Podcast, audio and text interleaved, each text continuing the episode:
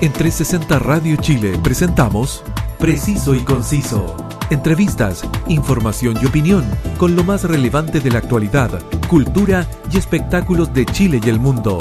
Conduce Roberto del Campo Valdés. Preciso y Conciso por 360 Radio Chile. Actualidad en línea. ¿Qué tal amigos? Gracias por estar siempre acompañándome en Preciso y Conciso, que ustedes escuchan por 360 Radio Chile, la emisora online con la actualidad y la mejor compañía musical. Su amigo de siempre, quien les habla, Roberto del Campo Valdés, y esto es Preciso y Conciso.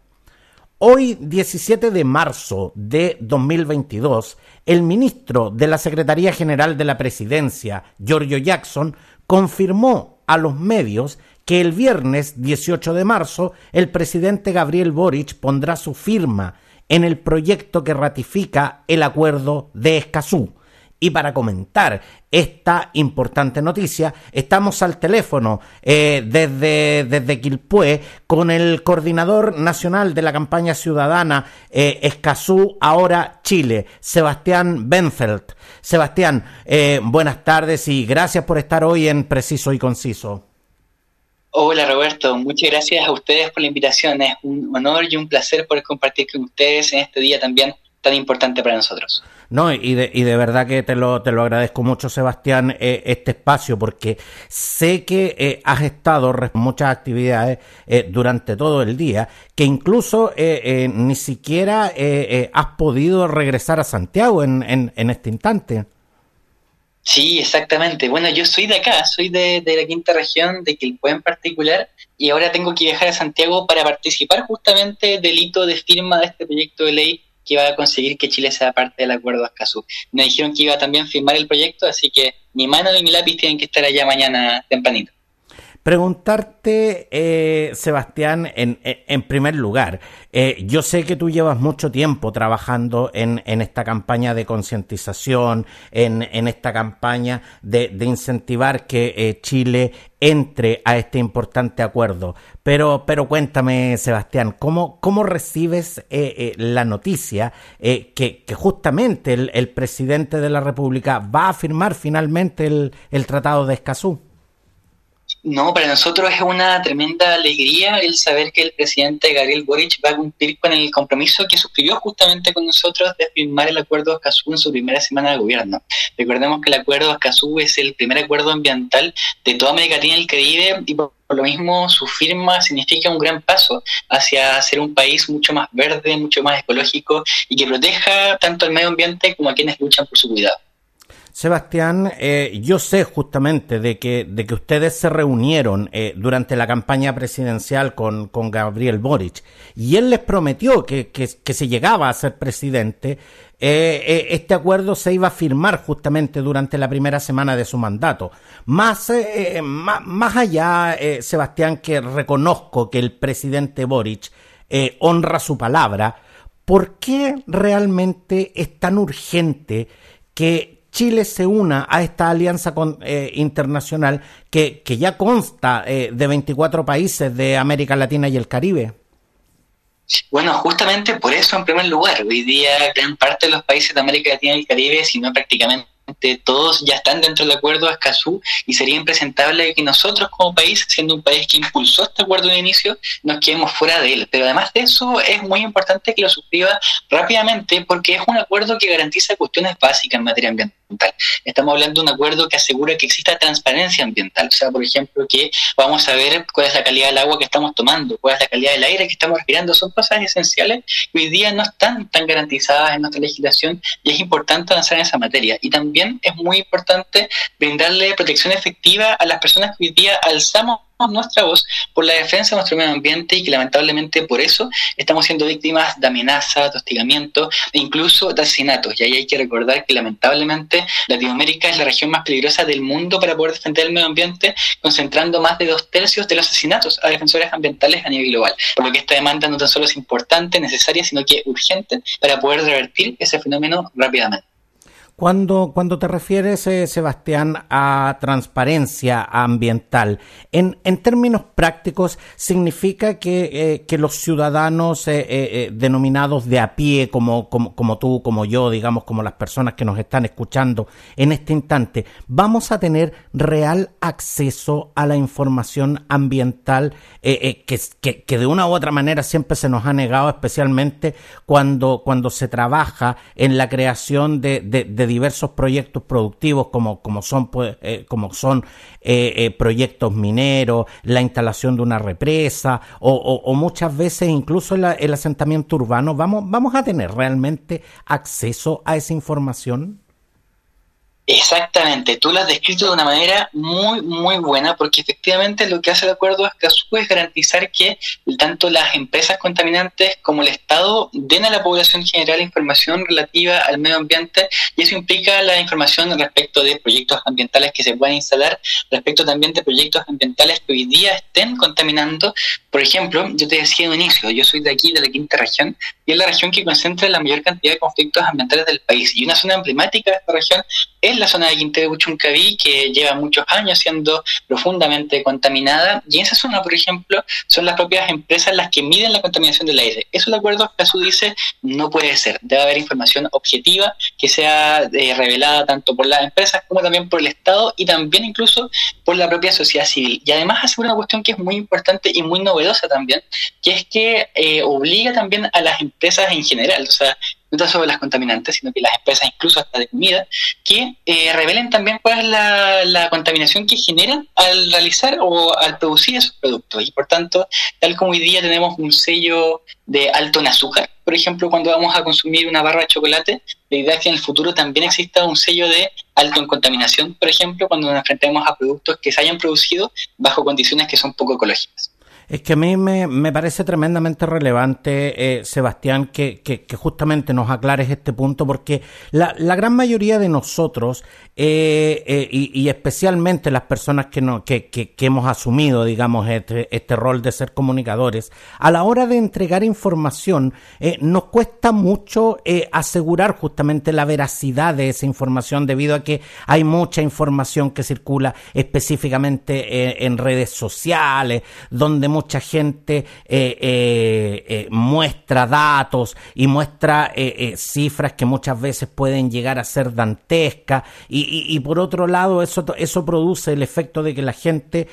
muchas veces digamos se, se, se, se asusta digamos y dice no este proyecto es realmente malo y por otro lado aparecen los detractores que dicen no estas cifras son falsas y, y esta gente está exagerando y esto es la campaña el terror y entonces al final uno queda como en, en, en, en ese limbo de, bueno, ¿a quién le creemos? Entonces realmente el hecho de poder acceder a, información veraz, a información real y sobre todo a información que esté validada, me parece tremendamente relevante, sobre todo, eh, como tú lo mencionaste, por, por, un tema de transparencia y por un tema específicamente de tranquilidad al momento eh, de, de, poder eh, opinar y, y, sobre todo cuando, cuando tenemos que votar y se nos consulta sobre estos diferentes proyectos que, que, que muchas veces eh, eh, se están construyendo en las puertas de nuestras casas. No, exactamente. Es muy importante poder contar con esa información que es de carácter elemental, fundamental, también para, para poder tomar buenas decisiones respecto de lo que es mejor y lo que es peor para nuestra comunidad. Yo creo que, que por eso mismo, mira, yo por ejemplo soy estudiante de periodismo eh, y a me enseñan que para poder hacer una entrevista o para poder hacer una nota, tengo que eh, tomar la opinión de varias personas, por lo menos una, dos, o tres fuentes por lo menos. Y en el caso del acuerdo Escazú lo que hace es básicamente lo mismo. O sea, cuando hablamos de la calidad del aire, por ejemplo, el acuerdo Escazú dice no basta con que haya una estación de monitoreo, sino que por lo menos tienen que haber tres. O sea, tiene que medir tanto la empresa como el Estado como la sociedad civil, cosa de poder contar con una información objetiva de lo que está pasando y no una información que esté sesgada o manipulada por algún grupo de interés.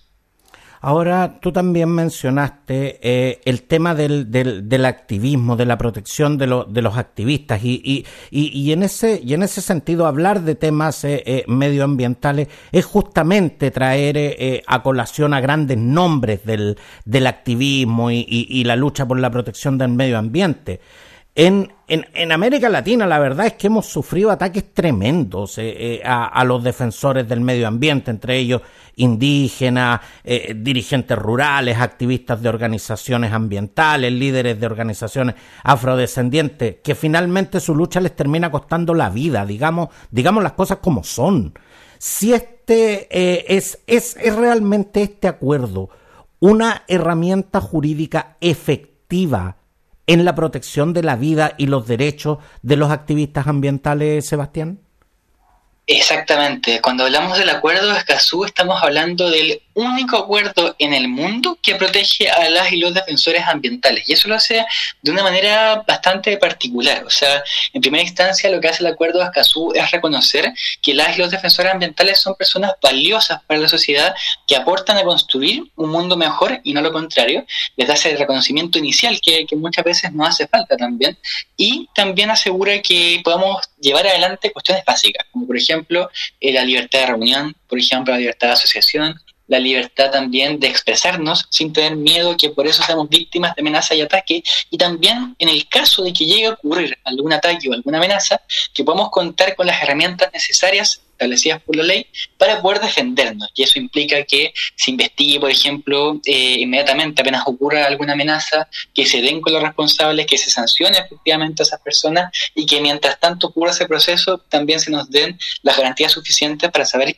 que no le va a pasar nada tanto a nosotros como a nuestras familias, porque también tenemos que tener presente que cada vez que ocurre una amenaza contra un defensor ambiental, no solamente el defensor el que está en peligro, sino que es la familia y el contexto en el que se encuentra el que está eh, justamente amenazado. Y de hecho, solamente para, para ejemplificarlo, porque a veces que no queda tan claro, eh, el día de ayer le acaba de llegar una segunda amenaza a Orieta Yauca, que es una defensora ambiental, que es abogada también, que ha estado eh, dando su opinión respecto de algunos proyectos salmoneros y justamente por hacerlo ella fue amenazada de, de muerte, dijeron que le iban a matar a su hijo a inicio de este año y ayer le acaba de llegar una amenaza nuevamente diciendo que eh, de seguir hablando de las salmoneras, de seguir denunciando su, su daño al medio ambiente, eh, la amenaza que le hicieron va a ser real y su hijo efectivamente va a ser asesinado. Y lamentablemente Orieta ha puesto la denuncia en fiscalía, ha hablado con carabineros y aún no pasa absolutamente nada. Por eso para revertir todo esto, el acuerdo de Jesús es tremendamente fundamental y por eso Orieta también es parte de quienes impulsan este tratado acá en el país. Sebastián, pero cuando, cuando tú y yo sabemos que la mayoría de estas amenazas, por no decir todas, eh, se, se dan justamente eh, eh, desde, desde las sombras, digamos, Esta, estas amenazas nunca son hechas en forma directa, siempre, siempre se hacen de, de, manera muy subterránea y, y obviamente los crímenes también que se cometen siempre se cometen de manera de, de, no dejar huella. Te, te, reitero mi pregunta, Sebastián, ¿cómo es que el, el acuerdo de Escazú va a ser realmente una, una, forma de protección cuando en definitiva se lucha contra un enemigo que, que no se puede ver? No, completamente. Es súper difícil poder uno dar esta lucha, ¿no es cierto? Uno se encuentra aquí siempre como en una, una batalla como David contra Goliat, parece ser, porque no tenemos muchas herramientas y nos enfrentamos realmente a un gigante. Pero mm, lo que hace el acuerdo de Escazú es dar un, primer paso, ¿no es cierto?, en garantizar estas cosas que, que, ya comentaba, el derecho a la vida, el derecho a la integridad personal, libertad de opinión y expresión, derecho a la reunión, asociación pacífica y derecho a circular libremente, cosas que son completamente esenciales, pero además lo que hace eh, el artículo 9, eh, inciso 3, pues si es que alguien lo quiere buscar después eh, para corroborar todo esto, es tomar, es pedirle al Estado que efectivamente tome las medidas apropiadas y efectivas y oportunas para prevenir, investigar y sancionar ataques, amenazas o intimidaciones a los defensores ambientales. Eh, y eso lo deja sumamente claro. Y esperamos también que ahí el, el, Congreso tome un rol protagónico en definir cuáles son las formas específicas en las que se va a implementar esto aquí en el país. Sebastián, eh, Chile es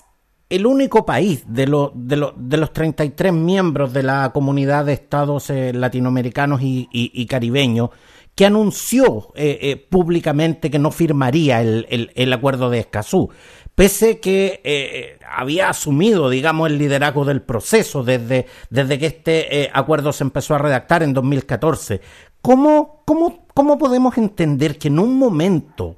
lideremos un acuerdo revolucionario y al momento siguiente no queramos ser parte de él. ¿Cómo, cómo se entiende eso realmente?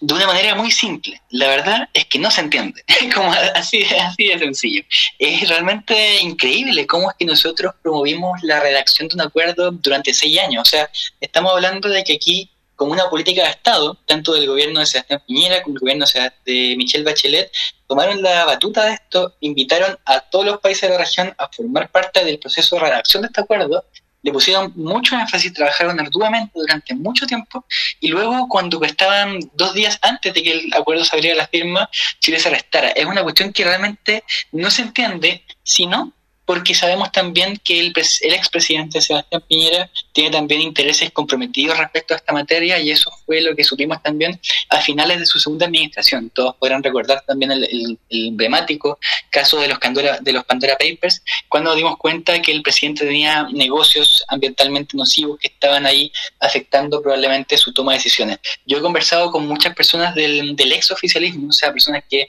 han salido del gobierno de Sebastián Piñera que me dicen, oye, pero si esto es básico, o sea, deberíamos suscribir el acuerdo de Escazú, sí o sí. Hablaba recién con Andrés Lonton, un diputado también, jefe de bancada de Renovación Nacional, y me decía, esto es una cuestión esencial, debemos avanzar hacia la ratificación del acuerdo de que hay un consenso que va incluso desde la UDI hasta el Partido Comunista,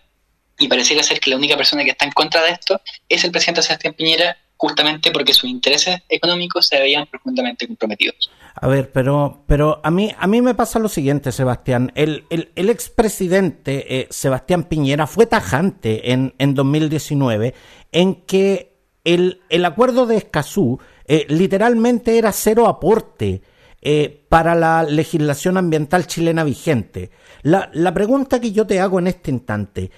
tan completa es la legislación ambiental chilena vigente que realmente no requiere ninguna eh, modificación ni ningún aporte? Eh, yo creo que para el presidente Sebastián Piñera es una legislación muy completa porque es una legislación que le permite a él operar de manera efectiva e instalar sus proyectos contaminantes sin ningún problema, pero la verdad es que para quienes estamos involucrados en las causas ambientales es una legislación del todo deficiente, que tal como decía en un comienzo, es una legislación que permite hoy día las empresas, las 17 empresas que operan de manera conjunta en Quintero Cuchuncaví emitan contaminación al aire de manera diaria, cada hora del día, y que se las midan ellas mismas. O sea, que no haya ningún control, ninguna fiscalización externa. Eso es lo que permite la legislación chilena. Entonces, claro, para el presidente Piñera eso está bien, pero para nosotros, para mí en particular, eso no está para nada bien, sino que está por todo, por lo debajo de lo que esperaríamos de un país que se hace llamar ecológico y que también promueve las ideas de la transparencia, la democracia y la justicia en la línea de lo que apunta el acuerdo de Escazú. Sebastián, y en estos momentos el trabajo que está realizando la Convención Constituyente en materia eh, medioambiental eh, apunta justamente a mejorar y a complementar estos vacíos de los que de los que tú nos estás hablando. Mm, siendo súper sincero, yo no he estado involucrado directamente en el trabajo que está llevando adelante la Convención Constitucional. Sí he conversado con algunos constituyentes y me cuentan que cuestiones básicas como el derecho a la información, la participación y la justicia de las y los defensores ambientales son cosas que se están trabajando. También se está trabajando en la protección de los defensores ambientales en el rango constitucional, lo que me parece que es una, una muy buena señal. Yo espero que la Comisión de Medio Ambiente lleve adelante un buen trabajo en esta materia, que dialogue también con las otras comisiones para entender que este es un tema transversal y puedan llevar adelante la redacción de una constitución que realmente sea ecológica. Recordemos que la constitución actual que hoy día nos rige es una constitución que hace justamente todo lo contrario, que por ejemplo garantiza en su artículo 19, numeral 24, inciso 11, que el agua sea un bien privado que se puede transar en el mercado. Eso es algo que hay que revertir completamente y me parece ser que la Convención Constitucional está apuntando justamente en esa dirección. Sebastián, eh, otra de las eh, razones que fundamentó el gobierno de Sebastián Piñera para no firmar este acuerdo era que esto era una amenaza a la, a la soberanía nacional, porque incrementa la incertidumbre jurídica, dando preferencia a Bolivia como país sin costa, en, en todas las disyuntivas internacionales donde Chile tiene conflictos ambientales como es el, el, el, el tema del río Silala uno, uno, por cierto, de los conflictos internacionales que el gobierno entrante va a tener que enfrentar. Mi pregunta es, ¿el presidente Gabriel Boric tiene hoy plena conciencia de esto al momento de poner su firma en este documento? ¿Está, está, está realmente eh, informado y bien asesorado en esta materia, Sebastián? Sí, me parece que el presidente Gabriel Boric está muy bien asesorado en esta materia por diferentes expertos en derecho internacional y también en en temas limítrofes, hay que, hay que dejar muy claro que aquí lo que existió fue una campaña de desinformación impulsada por el presidente Sebastián Piñera respecto específicamente a esta materia en particular. Lo voy a dejar súper claro yo también. Aquí el acuerdo Escazú estamos hablando de un acuerdo de derechos humanos y de medio ambiente, por lo que no tiene ninguna implicancia en alcance ni en términos de soberanía. El artículo que se le critica, que es el artículo 11 sobre cooperación, es idéntico a los artículos que se encuentran en otros 12 tratados internacionales que Chile ya firmó y ratificó, incluida, por ejemplo, la Convención Marco de las Naciones Unidas sobre el Cambio Climático, que permitió que Chile fuese presidencia de la COP25 el año 2019, y también el Convenio de Minamata sobre el Mercurio, que fue ratificado a fines de agosto del 2019 por el gobierno de Sebastián Piñera. Además, hay que, tener súper claro que eh, el artículo o lo, o lo, que se le critica al acuerdo de Escazú de que hace mención a los países sin litorales eh, y que en el fondo implica que se le pide al Estado que coopere con esos países, lo que hace es pedirle que coopere únicamente en materia de educación y traspaso de, eh, de expertos. O sea, que si nosotros tenemos, por ejemplo, una buena política en materia,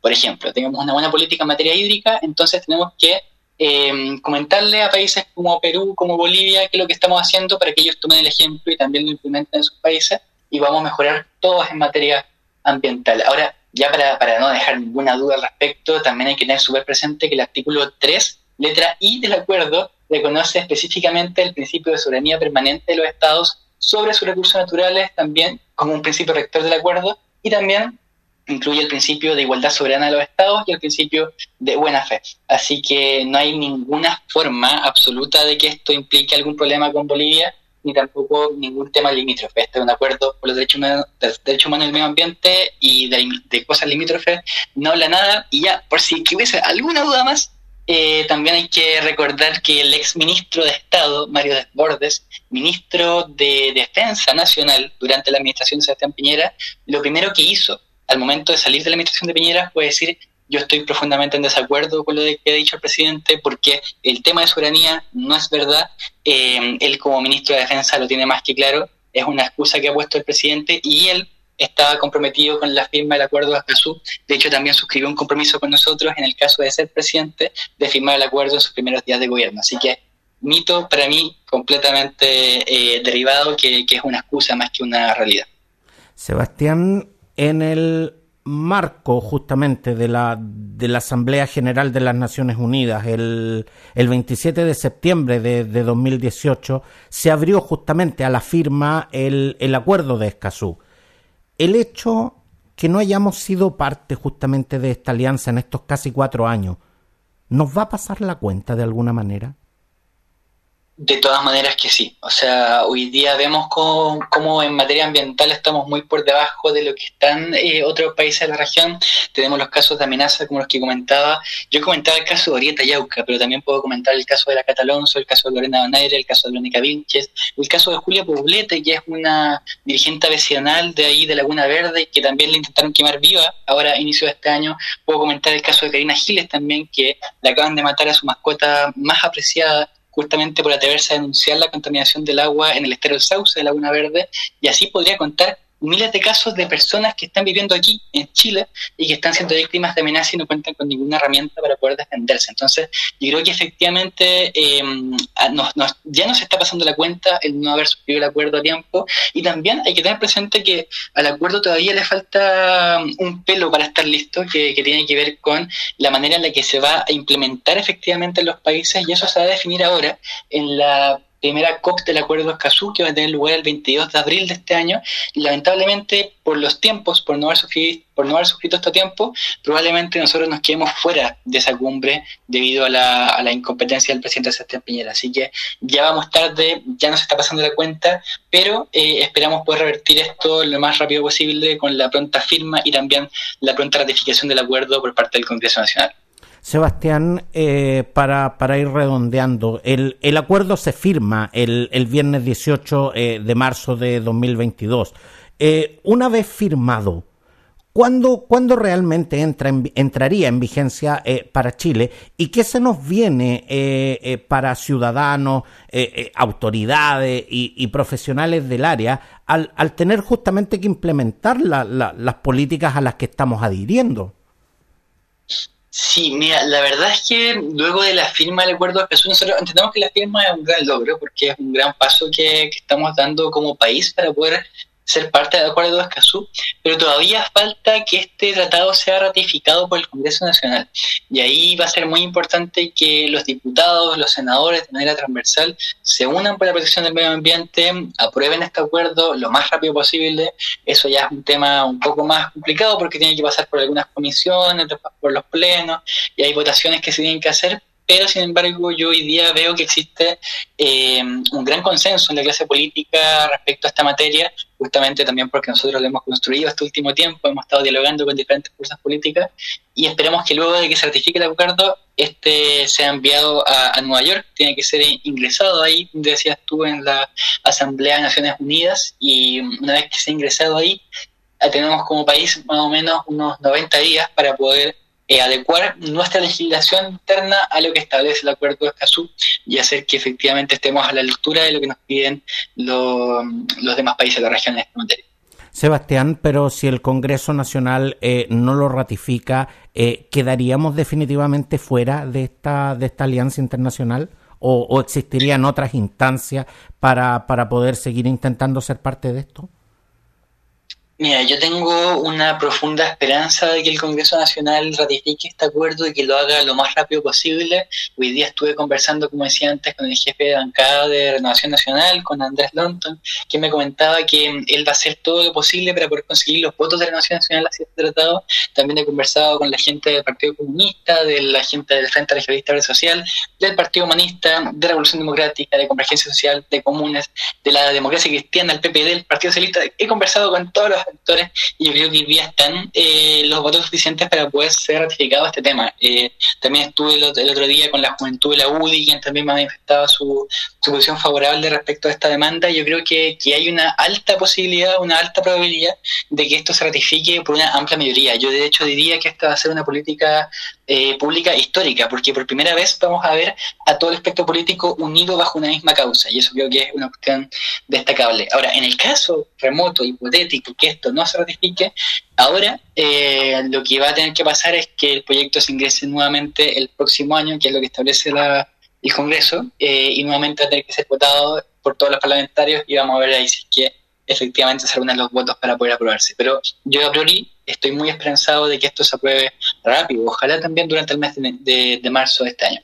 No, yo, yo realmente también tengo, ten, tengo, tengo harta fe, digamos, en que, en que esto va a ser eh, ratificado y además que eh, se ve en el ambiente eh, cuando, cuando eh, se dio a conocer la noticia y yo la di a conocer a través de, a través del canal Telegram donde, donde entrego siempre eh, información al instante y a través de mis diferentes redes sociales, la gente se manifestaba a favor, la gente se manifestaba muy contenta. Entonces, la verdad es que el, el, el ambiente está como para, como como, para esto, pero, pero obviamente eh, eh, tenemos, tenemos también que entender que eh, la figura del presidente de la República no es una figura omnipotente, no es una figura que puede llegar y tomar decisiones, sino que estas tienen que ser ratificadas por el Congreso, un Congreso bicameral, y, que en estos momentos no le es precisamente muy favorable a, al, al, gobierno de Gabriel Boric. Entonces, la verdad es que siendo responsable con la información que entregamos,